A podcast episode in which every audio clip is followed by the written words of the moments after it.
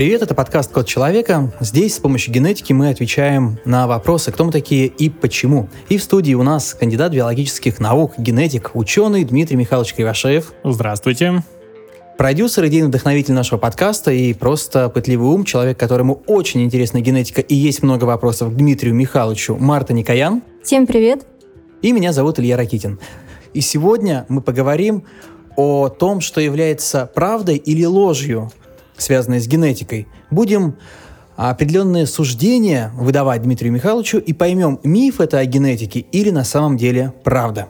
Да, попытаемся найти истину, потому что мне кажется, что очень много информации в интернете о генах, о генетике, о наследственности, и что из этого правда, а что из этого ложь, сложно сказать, потому что все выглядит довольно правдоподобно. И думаю, что начнем мы с генной памяти. Э, Илья, ты веришь в генную память? Я первый раз услышал вообще понятие генной памяти сейчас. Никогда этим не задавался, либо, может, слышал звон, да не знаю, где он. Дмитрий Михайлович тут же переадресую, как будто бы в подкидного переводного дурака мы с вами играем, которым я в данный момент сейчас являюсь. Есть ли генетическая память вообще? Что такое генетическая память? Ну вот с этого я бы и хотел начать, да? Для того, чтобы понять, э, правда это или миф, нужно понять, что поднимается под э, генетической памятью. Ну вот как я себе представляю, в двух словах, э, это помним то, что при жизни с нами не происходило, и выражается в нас это в фобиях, или в болезнях, или в симпатиях, антипатиях. Вот, к примеру, я – очень боюсь ножей. Когда вижу в руках у кого-то нож, то меня прямо охватывает страх. И страх этот совершенно необоснованный. И я для себя решила, что, возможно, этот страх у меня на генном уровне выражен во мне, потому что я наполовину армянка. Мой армянский дедушка потерял всю семью во время геноцида, ее вырезали. И вот я так вот ответила на этот вопрос для себя. Мой пример – тут же сходу. Uh, у меня в роду нет немцев, но почему-то у меня все педантично и по полочкам. Откуда это, Дмитрий Михайлович? Ну, тут надо сказать, что непосредственно опыт ваших предков, да, бабушки, дедушки, он никак не достается вам э, в виде каких-то там особенностей вашего характера, в виде ваших фобий и так далее. То есть нет от, вашего, от ваших непосредственных родственников, да, вам ничего не может достаться. А вот то, что касается страха, например, высоты или страха, например, перед змеями и так далее, действительно, это досталось нам эволюционно, но от наших очень далеких предков, которые, например, там жили на каких-нибудь деревьях, им было опасно очень э, с них свалиться, и поэтому у нас э, имеется целый ряд э, вот, фактически инстинктивных вещей, да, которые позволяют нам выжить. Ну, давайте вот прямо сейчас проверим суждения из интернета, я столкнулась с такой информацией, что в медицинском центре в Атланте ученые провели эксперимент, конечно же, на мышах. Они били мышей током и при этом запускали запах цветущей сирени.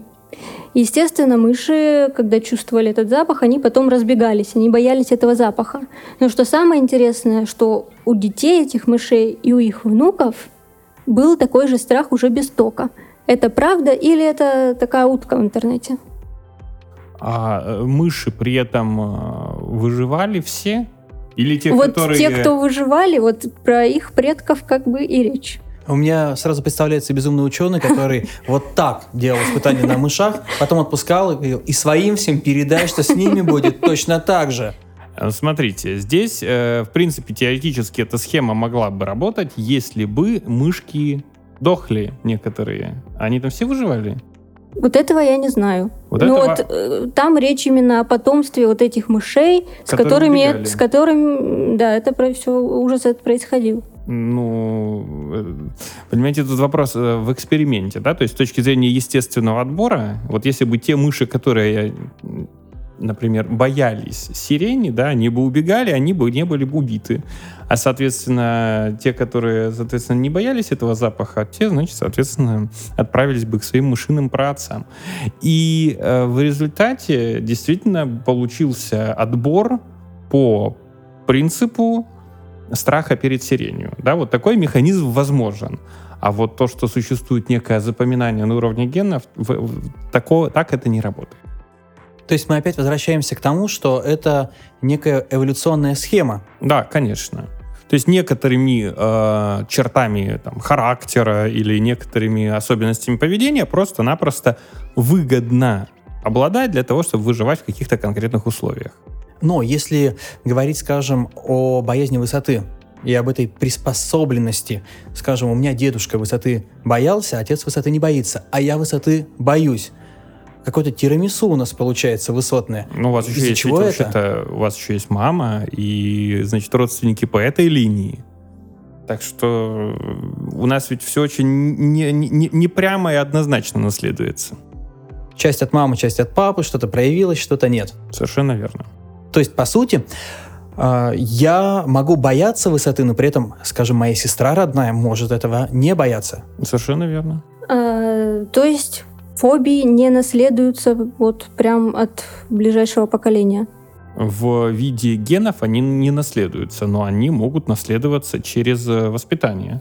А стресс? Если, например, человек пережил сильный стресс, в нем что-то меняется? Ну, действительно, действительно, стресс, особенно у матери, особенно на определенных стадиях беременности, он влияет на ее гормональный статус, да, на соотношение различных гормонов, а, что может повлиять на развитие а, плода и достаточно серьезно может повлиять на э, развитие его нервной системы. И такие зависимости известны, поэтому всем э, тем э, женщинам, которые являются будущими матерями, нужно, в общем, заниматься, сп- спокойно проходить свою беременность. Вот у меня по этому поводу тоже есть история. Это уже факт из истории. Э, ты, наверное, Дима, об этом слышал. Э, в Голландии с 44 по 45 год был страшный голод, и после этого голода проводились исследования, и известно то, что дети, которые родились во время этого голода или чуть позже, они были другими. У них был ниже рост, меньше вес, и у них была склонность там, к каким-то заболеваниям, типа шизофрения или тревожность, или сердечно-сосудистые заболевания, сахарный диабет и так далее. То есть это может быть даже вот так меняться, целый генофонд может измениться. Ну, на самом деле, то, о чем здесь речь идет, это касается такого, ну, достаточно нового направления, тоже уже несколько десятков лет этому направлению.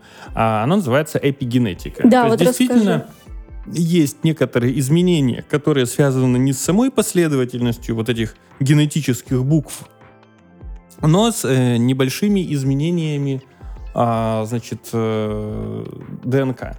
Да, то есть текст не меняется, но меняется, условно говоря, а, ну, там при, приделываются дополнительные э, молекулки, да, метильные группы, так называемые. Ну, то есть к ДНК приделываются вот такие вот доп дополнительные фрагменты молекул. Кастомизация происходит. Ну, назовем это так, да, то есть была ДНК, к ней приделаны маленькие, маленькие детальки. А вот, они действительно влияют на прочитывание определенных генов, да, на работу этих самых генов.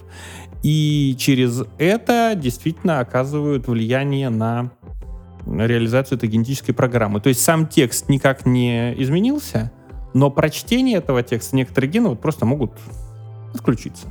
Ну, то есть в чем разница тогда получается между генетическим и эпигенетическим наследованием? И то, и другое, в принципе, передается, и то, и другое, в принципе, что-то меняет. Да. А разница? Р- разница в том, насколько, так скажем, глубоки эти изменения да, то есть э, если случается изменение э, вот самой, самого текста, э, то это уже является мутацией, которая устойчивое изменение, причем достаточно серьезное изменение, которое там, может повлечь э, к, к более, так скажем, серьезным последствиям. А можно ли сейчас привести некий пример э, изменения прочтения гена? Ну, классический пример какая-нибудь, э, ну, например, гемофилия, да, то есть нарушение свертываемости крови. Или есть так называемая серповидно-клеточная анемия. Это когда эритроциты вместо того, чтобы быть вот как у нас, да, у большинства людей они двояко вогнуты, а тут они становятся в виде полумесяца. И они значительно хуже переносят э, кислород, и вообще человек страдает всячески от недостатка кислорода. То есть мы понимаем, что условия окружающей среды каким-то образом воздействовали на людей на протяжении какого-то определенного времени, и тем самым прочтение поменялось. Нет. Это результат мутации, а мутация — это случайная поломка. Ах, вот То так. есть никакие условия не влияли, а потому что а, каждый раз, когда у нас ДНК удваивается, да, происходит переписывание этой генетической информации, а поскольку никто не может работать безошибочно, да, ошибки все равно появляются, то и возникают вот эти так называемые точечные мутации. Но мы о них обязательно еще поговорим. А вот когда- эти точечные мутации, их вот когда сдаешь тест ДНК, их видно? Совершенно верно. То есть одна из задач как раз э, того, чтобы сдать тест ДНК, и заключается в том, чтобы выявить наличие у человека тех или иных мутаций, которые могут быть связаны с какими-нибудь тяжелыми заболеваниями. А мне очень волнует судьба тех детей из Голландии. И я хотел бы спросить, а дальше что с их детьми было? Если у них были некоторые такие надстройки, э, кастомизация, так сказать, э, ДНК, то у их детей эта кастомизация осталась или как-то она углублялась, менялось ли, возможно, прочтение, либо это все отпадало? Вообще эпигенетика это сейчас достаточно тоже такая бурно развивающаяся область. А Вот. э, И здесь скорее больше вопросов, чем ответов. Но единственное, что можно сказать, что а, мутация да, на уровне организма, она не может быть прям вот взята и исправлена то вот эти эпигенетические различные модификации, они, конечно, в, в большей степени подвергаются, э, так скажем, преобразованию, редактированию и так далее. То есть, по сути, генетическую память мы можем употреблять только как некий красивый оборот. Ну, то есть, по сути, нельзя сказать, что ее нет. Ну- Есть какие-то проявления, но, видимо, называть их так нельзя. Да, в широком смысле, да, понятно, что вообще, в принципе, все, что связано с генетикой, это и есть некая наследственная память, это наследственность, да, но это не, не так, что вот э, у мамы что-то случилось, да, и, соответственно, это передалось э, ребенку. Долгое время, да, как раз в генетике существовал этот вопрос, это вообще был такой камень преткновения всей биологии. Наследуются ли приобретенные признаки? Вот, и, собственно, около двух тысяч лет об этом шел спор. Вот, когда, пока в какой-то момент э, немецкий ученым Август Вайсман, это уже был, э, значит, конец 19 века, он взял мышей, самые Опять любимые, да, мышей. опять мышей взяли. Да, он стал им отрезать хвосты, потом скрещивать, потом, потом заново отрезать хвосты, потом заново скрещивать. И вот он так много раз делал, и в результате обнаружил, что длина хвоста у мышей достоверно не уменьшилась. Это говорит о том, что приобретенные признаки не наследуются. И если вы, например, за- заработали себе там какую-нибудь язву желудка, то ваших детей язвы желудка не будет. Если вы там много читали и посадили свое зрение, ваши дети от этого с худшим зрением не родятся. А вот давай, чтобы еще закрыть тему генной памяти, э, такие вещи, как какие-то навыки. Вот, к примеру, никогда не каталась я на лошадях, а тут села и поехала. Это может быть какой-то генной памятью, мол, там предки мои катались, и я тут села да поехала. Это может быть э, связано с далекими-далекими-далекими предками, да? А, ну, то есть, в принципе, у нас есть определенные предрасположенности. Понятно, что если у вас, например, э, есть предрасположенность к занятию музыкой, то велика вероятность, что ваши предки были успешны в занятии именно музыкой. И, соответственно, вы, унаследовав эти признаки, опять же, будете садиться за, не знаю, за какой-нибудь музыкальный инструмент и при этом понимать, что вам это очень легко дается. Но это не потому вам легко дается, что у вас были такие предки, а у вас были такие предки, потому что у них была к этому наследственная предрасположенность, а эта наследственная предрасположенность досталась и вам, А им от кого она досталась? от их предков. А их и... А, а в конечном А итоге их от, от их от первой клетки, да, от которой мы все произошли, но у нее это никаких музыкальных способностей явно не было. То есть у нас все настолько запутано там, что прямо распутывать сейчас и распутывать. Да, поэтому генетика это одна из самых интересных и самых э, перспективных наук. Марта, ответили на ваш вопрос. Верите ли вы теперь в генетическую память? И вообще верили ли вы в генетическую память? Я в нее верила, и сейчас я понимаю, что не все так просто, есть какие-то аспекты, в которых что-то может проявиться, но Я не знаю. Это очень хорошо, кстати. Э, что-то что не знать, это прекрасно. Сейчас вы получили новую информацию, потом ее обработаете, а потом вновь будете Дмитрия Да, это надо, это сыпать. надо пережить. Генетическую память надо пережить. Хорошо, всю эту историю мы, мы переживем. Хорошо. Э, Марта, у вас были еще вопросы? Э, что-то вас еще волновало? У меня было много вопросов. У вас много вопросов. Позволите ли мне задать вопрос? Я позволяю задать вам Который вопрос. меня Илья. сейчас да, волнует, конечно. потому что буквально вот передо мной лежит наливное яблочко, и я сразу вспомнил интересно, интересную историю из супермаркета. Любая история из супермаркета, мне кажется, интересной. Я редко читаю пачки, но иногда все-таки это делаю, и на них написано без ГМО. Так вот, хотелось бы поднять тему ГМО. Во-первых, что такое ГМО, и так ли это вредно, как его малюют? Ну, во-первых, ГМО, да, это генетически модифицированный организм, вот, ну и, собственно, само название наше, оно не сильно благозвучное. ГМО, оно да, русскому человеку на слух ложится плохо. Вот, а кроме того, существует масса пугалок, а всего-то навсего это организмы, полученные с помощью технологий генной инженерии. То есть вы могли бы взять и заниматься классической селекцией, как и занимались люди сотнями лет, выводили растения, животных, но это, в общем-то, достаточно сложный процесс, да, у вас э, очень много времени нужно потратить, чтобы вывести, например, какой-нибудь сорт яблок. Кроме того, вы в, в яблоко не можете поместить ген, ну, например, животного какого-нибудь. Все равно вы можете скрещивать разные сорта.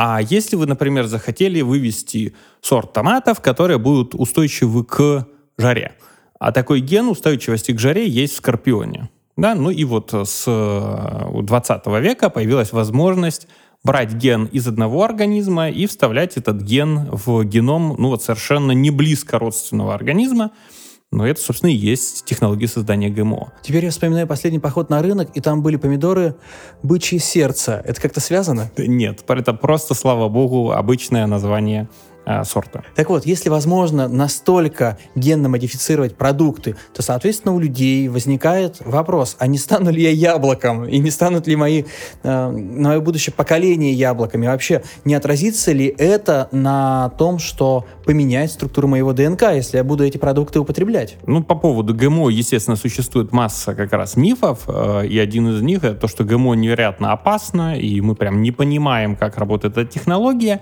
ну и, соответственно, вот этот встроенный ген оттуда может каким-то образом выскочить а, и как вставиться, встроиться в наш геном. Но тут надо сказать, что всю продукцию, которую мы с вами едим, да, а, яблоки и, и прочие остальные фрукты и овощи, а, они у нас э, перевариваются в желудочно-кишечном тракте. Дело в том, что там помимо тех ферментов, которые отвечают за расщепление белков, жиров и там, углеводов, есть еще специальные ДНКазы. И эти самые ДНКазы, они расщепляют ДНК. И именно поэтому в нас э, никакая ДНК не встраивается, и, да, и мы из поколения в поколение едим яблоки, и яблоком еще никто не стал. Собственно, поэтому встроенный ген скорпиона — это просто генетическая последовательность. Она точно так же расщепляется у нас в организме, и, соответственно, к нам не встраивается. Извините, а можно я э, еще 5 копеек ставлю? А не можем ли мы вообще э, встроиться в ген яблока, ген человека, встроить ген яблока и вырастить человека яблоко, человека фрукт? Вот такая, такой человек с картины Ар Арчимбольда, чтобы появился. А, это замечательно, что вы увлекаетесь э, эпохой Возрождения, а вот, но, но, но нет. Да, то есть мы, конечно, можем, в принципе, теоретически на создавать людей с такими генетическими модификациями, что у них э, может вырасти что-то напоминающее даже плоды. Но мы этим заниматься и не будем, и ученых от этого предостережем. Марта, боитесь вы ГМО? Я ГМО не боюсь, но мне интересно, не повышается ли уровень аллергических реакций. Например, у меня нет аллергии на яблоко, но есть аллергия на скорпиона. В этом плане э, действительно есть такая возможность. Но надо понимать, что все э, сорта, да, и линии, которые были получены с помощью генной инженерии, они проходят через невероятное количество проверок, да, то есть там специально есть э, система оценки качества, которая не позволит просто-напросто э, проскочить какому-то ну, вот как, как, как, какой-то вредной составляющей. И в этом плане есть как раз генетически модифицированный организм, по, мног, по мнению многих и по моему мнению, значительно менее опасно с точки зрения проверки и оценки рисков, чем э, сорта, которые созданы вот традиционным путем, потому что они-то такой проверки как раз не проходят. Супер. То есть э, э, ГМО это очень даже хорошо, и с помощью ГМО можно, в принципе, планету накормить. Более того, да, дело в том, что сейчас стоит проблема как раз нехватки продовольствия, и именно используя вот эти технологии ускоренной селекции, то есть создания, в том числе, трансгенных организмов, мы можем действительно накормить людей. Вот давайте продолжим, кстати, тему питания. Э, я сейчас стараюсь правильно питаться, занимаюсь физкультурой и, естественно, ищу различную информацию в интернете по этому поводу, какие-то диеты, какие-то занятия, что мне больше подходит, что мне больше нравится. Вот вы знаете свою группу крови? Да. Да. Ну какая? Вторая положительная. Вторая какая-то. Ага. У меня, я, то, я у меня тоже я, вторая. Я, я на чуть-чуть знаю. Прекрасно. Поэтому, если общем, что, ребята, если да, мы должны держаться вместе. Да. Марта, мне очень, по, меня очень порадовало, что вы правильно питаетесь, но меня очень поразило то, что пытаюсь правильно питаться. То есть ну, питаюсь правильно, а на ночь картошечки фри. Как не ударю. всегда получается удержаться от картошечки фри на ночь. Ну, в общем, я нашла интересную информацию. И мне очень интересно, правда это или нет. Э, есть такая идея, то, что группа крови человека по-разному сказывается на его темпераменте, пристрастиях к еде, возможностях в спорте. И есть такая книга «Диета по группе крови». Ее давным-давно в 96 году выпустили, и вот я тут покопалась и нашла, чего, почему, как. Утверждают, что самая древняя группа крови первая, соответственно, предки ее носили, ну, носители такой они занимались, в общем, охотой, э, рыбалкой, в общем, им надо есть мясо. А третья группа крови возникла благодаря молочному питанию кочевников, поэтому им надо больше есть овощи, фрукты, молочку, э, большинство видов мяса, кроме курицы. Также люди с первой группой крови им больше подойдут э, занятия аэробикой, плаванием, танцами. А вторая группа – это йога, бег и единоборство. В общем, это все, конечно, интересно. Э, я, естественно, не особо в это верю, но интересно. Я, например, вторая группа крови, и нам, оказывается, не обязательно есть мясо, можно на растительной пище жить. И мне, в принципе, подходит и йога, и я очень хорошо бегаю, и у меня так совпало. Но Насколько это истина? Ну, вы знаете, я могу на своем примере сказать, что йога мне совершенно не подходит, мясо мне подходит гораздо больше, и бегаю я великолепно. В общем, Марта очень подробно перечисляла вот это все для того, чтобы я сейчас сказал, что все это полная ерунда. А, Дима, знаешь, сколько специалистов, которые берут деньги, чтобы составить диету по группе крови? Я нашла в Инстаграме их очень много. Очень много. Ну, вот теперь вы знаете, как... Э, и, и, и еще дополнительные способы зарабатывания денег. Так, а вот на том моменте, когда Марта говорила о том, что первая группа крови самая древняя, Дмитрий Михайлович начал головой активно мотать и показывать, что это неправда. Расскажите, в чем здесь вообще неправота и какая группа крови была ну, первой? Смотрите, на самом деле группы крови это всего-навсего определенные молекулы, да, э, вернее, группы крови связаны с определенными молекулами, которыми, которые сидят у нас нас в эритроцитах. То есть у нас плавают эритроциты, и у них на поверхности сидят вот такие вот особые молекулы. Они бывают разные, их всего бывает два типа. Типа А и типа Б. Так вот, первая группа крови — это группа, у которой нету никаких вот этих молекул. Поэтому она, в принципе, не могла быть первой и самой древней, да, потому что это результат как раз исчезновения в ходе, значит, эволюции. Типа А и типа Б, типа без примесей. Да, вот это вот абсолютно такая.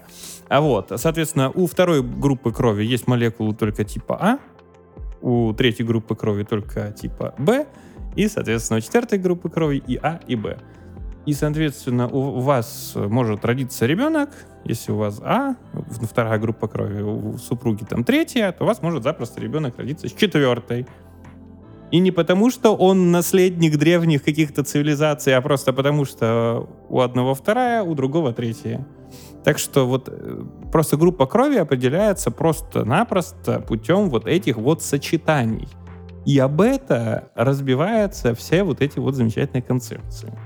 Так что не платите деньги людям, которые готовы вам а, составить эту диету, лучше купите хороший стейк, вот, или фасольку, вот, и получите свою порцию белка. Вы знали, кстати, известный факт, что те люди, которые в Инстаграме активно составляют диеты по крови, клянутся на своей собственной крови, что это правда? Но это, увы и ах, вымысел. Или, знаете, а, умышленный обман населения. Типа специалисты. Типа специалисты. По типу крови. Хорошо, развенчали. Получается Развенчали. миф. Миф это получается. Ну, Хорошо. мне кажется, замечательно. Это очень будет полезно услышать многим. И да, и астрологические прогнозы это тоже ерунда. Уж, уж если в эту копилку как бы добивать. Хорошо. Э, Эту тему поднимать не будем. Марта, что теперь? Э, Какая Давай- диета у вас будет? Какая диета у вас Давай будет? поговорим об этом позже. Хорошо, давай Мне об этом надо позже поговорим. переосмыслить. Хорошо, а сейчас давайте поговорим еще а, о, о том, что передается или, может быть, не передается по наследству. Я хотел бы затронуть характер. Вот существует мнение, что сварливый характер может передаваться по наследству. Так ли это, как вы считаете? Определенные черты характера действительно передаются по наследству. Например, есть, э, так скажем, э, гены, которые связаны с тягой к острым ощущениям. И они действительно встречаются, и они, например, встречаются очень часто вот в, популяции ирландцев и у индейцев, да, ну, чтобы добраться туда, в эту самую, в Америке, в Новый Свет, действительно нужно было обладать неким таким желанием э, что-то новое испытать. Ну, а ирландцы, как вы знаете, по многим американским фильмам, они такие товарищи, вот, славящиеся своим неуемным характером. А тогда следом, добрасывая интеллект, передается ли? Да, действительно, существует э, около сотни генов, которые... То есть это н- не надо думать, да, что есть один ген интеллекта, и вот если он доминантный, то умный, а если рецессивный, то, то дурак, да? Священный Грааль такой. На самом деле, да, существует, тем не менее, большое количество генов, их несколько десятков, а вот э, около ста, а, которые связаны с интеллектом. И действительно э, проводились даже специальные исследования, когда оценивались э, по времени, сколько человек учится. Да, ну, интеллект сложно оценить, тест IQ это тоже такие весьма относительная информация. А вот если сложить все время обучения, то была выявлена взаимосвязь между временем суммарным всего обучения и определенными генетическими последовательностями. Ух, так и вспоминается известное выражение. У нас в семье так-то университетов никто не кончал. Непонятно, откуда ты такой умненький. И вот откуда такой умненький? То есть где-то там были зарыты э, вот эти гены умности. Ну, не, не кончали университетов во многом потому, что у людей просто не было доступа к э, высшему образованию.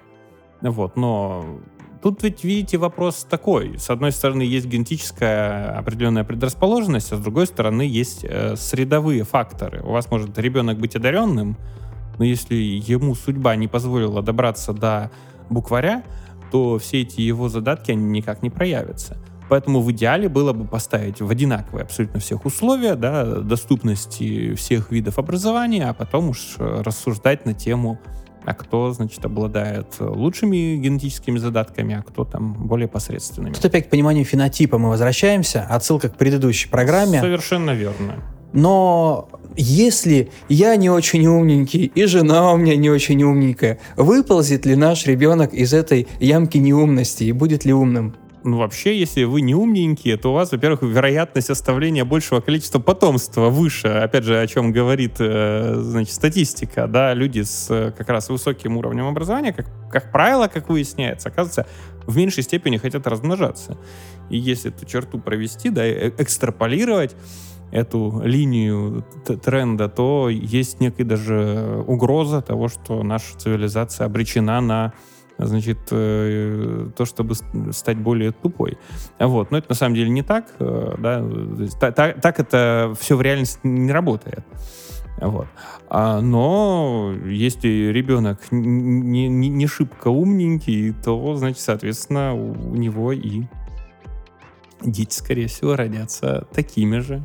Другой вопрос, что есть много разных видов интеллекта. Да? Есть интеллект, связанный с, а, там, а, есть социальный интеллект, есть интеллект математический, больше такой, поэтому у него может быть э, плохо с математикой, но он замечательно совершенно там выстраивает социальные отношения и в этом плане имеет массу преимуществ перед какими-нибудь там э, очкариками, которые ничего кроме математики и не знают. Это опять та история, что все троечники становятся предпринимателями и успешными людьми. Ну, не все. Ну, не все, но я имею в виду, что... Стереотип. Есть, есть такой стереотип, и не беспочвенно этот стереотип, в Да, общем-то, потому взялся, что- генетика тут тоже при чем? А Во всяком случае, да, и как тест IQ не является показателем интеллекта, точно так же и уровень овладения значит, э, материалом, который преподается в школе, тоже не является таким вот мерилом. То есть вся эта история, которую мы сейчас обсуждали на протяжении сегодняшнего выпуска, по сути, это определенный багаж, который накапливали наши предки. Это такой большой набор всего-всего. И дальше, что уж нам из этого мешочка-то достанется, в зависимости от того, что досталось нашим мамам и папам, и дальше, что останется мамам, а, от, от мамы, от пап нам. Да, ну то есть там из одного мешочка отсыпали, из другого, потом повертели, покрутили, а вот, и у нас э, достался некий набор, условно говоря, деталек. И наша задача выстроить свою жизнь, да, то есть подстроить нашу среду под наши задатки таким образом, чтобы дать возможность проявиться лучше всего нашим хорошим каким-то полезным э, задаткам, ну и, соответственно, минимизировать риски от проявления всяких разных негативных. Вот, по сути, такой конструктор. А вот у меня еще один вопрос. Я думаю, что на этом мы будем завершать этот выпуск. Полигамия и моногамия как-то генетически передаются? Ну, то есть одни же люди, они легко заводят отношения, всю жизнь живут с одним партнером, а вот кому-то недостаточно одного партнера, и они постоянно их меняют.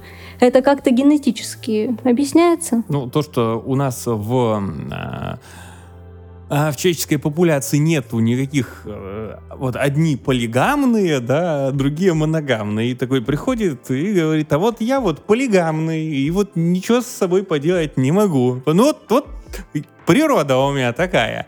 Вот Степа, значит, из соседней квартиры, он моногамный, вот, э, вот жена радуется, а вот я полигамный, вот, вот плачьте, девки. А на самом деле это все ерунда, естественно, полная. Это просто попытка... Ну, в общем, короче, это невозможность совладать, в общем, с собой и, и так далее. И вообще поставить себя в рамки определенной а, порядочности. Назовем это так. Вот, наш, э, наш подкаст практически превратился в ток-шоу, но Дмитрий как только подогрел интерес, тут же этот интерес и развеял в своей умности и доказал, что полигамных, моногамных не существует с генетической точки зрения. Нет, вообще с генетической точки зрения люди, в принципе, полигамны, да, но затем культура сыграла свою роль, и вот в, на- в наших условиях, да, вообще-то действительно целесообразнее и с- складывать длительные отношения, которые удобны для выращивания детей. Прекрасно. Вот мы еще и ценности семьи с вами несем. Нет? Да. Супер. И они, между прочим, тоже у нас генетически заложены. Серьезно? То есть человек это существо семейное, Разумеется. как лебеди. Да. Супер. Спасибо большое, Марта. Спасибо большое, Дмитрий Михайлович. Я же расскажу, что в следующем выпуске мы с вами будем говорить э, о том, что такое ДНК-тест и как результаты ДНК-теста можно повернуть в свою пользу. И самое интересное, Дмитрий Михайлович здесь в эфире нашего подкаста распакует свой ДНК-тест, который он совсем на днях, э, результаты которого на днях он получил. И мы узнаем, что же там кроется в генах нашего ученого. А что это Дмитрий, так смотрите на меня? На самом деле, я- э, это вопрос не генетики, да, ведь он для нас характерна так называемая серийная моногамность. А, пожалуйста, этот вопрос волнует. Это по скрипту у нас пойдет сейчас. Я уже хотел прощаться, но нет, давайте, давайте. Да, на самом деле, если верить современным прямо вот исследованиям, пониманию этого, этой проблемы, а, для людей характерна серийная моногамность. То есть э, брак, ну, мы же знаем, что там любовь живет там сколько там, три года, сколько-то там лет, а, и считается, что а как, как бы оптимальным э, вариантом является, ну, вот встретилась пара, вырастили своего ребенка там до 7-8 лет, разбежались, значит, дальше организовать следующие ячейки общества, там заново заводят детей, потом, значит, и так далее. Вот, это, кстати, если честно, один из тех немногих способов, который позволил бы улучшить демографическое состояние в государстве. Другой вопрос, что вам никто это не скажет, но социологи об этом знают. Есть два способа вообще усилить демографию. Это запретить, э, значит, девушкам получать образование и работать. Вот. А второй вариант — это стимулировать э, формирование новых браков. Вот. Это действительно приведет к э, значит, взрыву численности населения. А третий вариант — большие крестьянские семьи по 8 детей. Ну, боль, ну, большие крестьянские семьи по 8 детей — это как раз результат э, того, что девочки были не допущены до образования. Вот ага. и все. Ну, все понятно. Основная функция — хранить очаг и воспитывать детей. Дмитрий, а семилетка-то куда? Куда? Что с ним делать дальше-то? Он сам в свободное плавание пойдет? В школу? Так а, есть же всякие там разные а, алименты. А кроме того, сейчас а, вообще социологи рассказывают об образовании некой вот такой как бы более расширенного типа да, семьи да, когда вот э, партнер, а, значит, э, уходит, там у него образуется новая семья, но старые это дети и там бывшая его супруга тоже никуда не девается, и появляются новые дети, а у, у той супруги тоже были дети, и вот это все формируется, бабушки, дедушки смотрят там за друг, друг, друг за другом, за, э, значит, детьми, и это приводит к расширению вообще понятия семьи.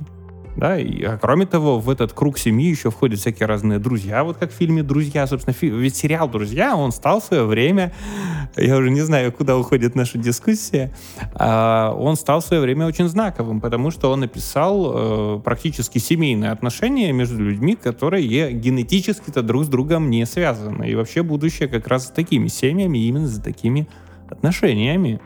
Но... То есть в случае с человеком, видите, огромное значение еще помимо а, среды, да, и, вернее, в части этой среды а, влияние оказывает культура. Поэтому человек — это существо дико интересное. Он, с одной стороны, биологический, у него есть гены, с другой стороны, на него оказывают влияние факторы самые разные, еще и культура как очень важный.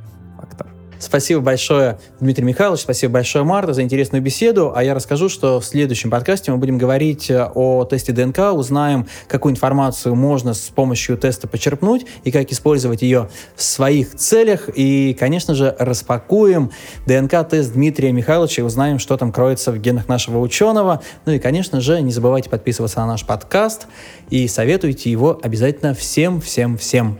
И всем пока. Пока-пока. Пока-пока.